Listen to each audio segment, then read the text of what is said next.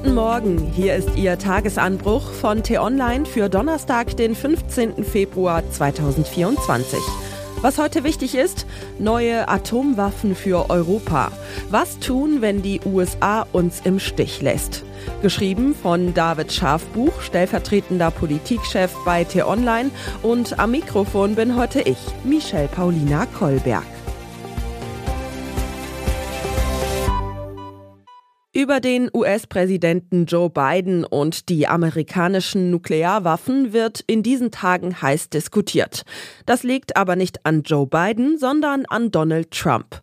Der hatte am Wochenende auf einer Wahlkampfveranstaltung öffentlich in Frage gestellt, ob die USA NATO-Staaten in Europa verteidigen würden, wenn sie nicht genug Geld in ihre Verteidigung investieren. Trump hat darauf offenbar keine Lust. Stattdessen wolle er Staaten wie Russland zu einem Angriff auf die betroffenen Länder ermutigen. Wer die Drohung des möglichen neuen US-Präsidenten ernst nimmt, und das sollte man dieser Tage auf jeden Fall, muss sich folgende Frage stellen. Wie könnte eine Alternative zum nuklearen US-Schutzschirm für Deutschland und Europa aussehen? Ein solcher Europaschutzschirm könnte über verschiedene Modelle funktionieren. Die Europäische Union könnte sich etwa eigene Nuklearwaffen anschaffen, so wie es die Spitzenkandidatin der SPD für die Europawahl, Katharina Barley, angedeutet hat. Die Europäische Union hat sich große Verdienste um Sicherheit und Frieden auf unserem Kontinent erworben. In der Lage, ein eigenes nukleares Abschreckungsprogramm aufzustellen, ist sie in ihrem aktuellen Zustand allerdings nicht einmal im Ansatz. Sollte die EU diesen Weg trotzdem einschlagen, würden sich noch tausend andere Fragen stellen, wie etwa folgende. Würde die Befehlsgewalt über den Atomkoffer mit der EU-Ratspräsidentschaft von Land zu Land wechseln und damit auch in die Hände von Leuten wie Viktor Orban? Der Weg über Brüssel und die EU ist steinig. Was ist also mit den europäischen Staaten, die bereits über Nuklearwaffen verfügen, Frankreich und Großbritannien? Denkbar wäre hier ein Modell nach dem Vorbild der nuklearen Teilhabe der USA. Die beiden Länder könnten in anderen europäischen Staaten Teile ihres Waffenarsenals stationieren, während die Partnerstaaten die Trägersysteme stellen, um sie im Ernstfall abzufeuern. Grundsätzlich gesprächsbereit ist der französische Präsident Emmanuel Macron schon länger. Die Frage, ob er die EU mit französischen Kernwaffen verteidigen würde, bejahte er kürzlich. Er hält auch eine intensivere Zusammenarbeit auf dem Feld innerhalb Europas für denkbar. Großbritannien, inzwischen nicht mehr EU, aber immer noch NATO-Staat, hielt sich dagegen bisher bedeckt. Wie eine intensivere Zusammenarbeit mit Frankreich aussehen könnte, weiß allerdings heute niemand. Auch die Bundesregierung hat den Gesprächsfaden bisher nicht aufgegriffen. Und es gibt ein ähnliches Problem wie mit den USA. 2027 wird das Land einen neuen Präsidenten wählen. Gute Chancen hat laut aktuellen Umfragen die Rechtspopulistin Marine Le Pen. Bleibt noch eine dritte Option. Deutschland könnte sich um eigene Kernwaffen bemühen. Das wäre ein Bruch mit gleich mehreren Tabus. Die absurde Tatsache, dass unser Land gerade aus der Kernenergie aussteigt, ist dabei noch das geringste Problem.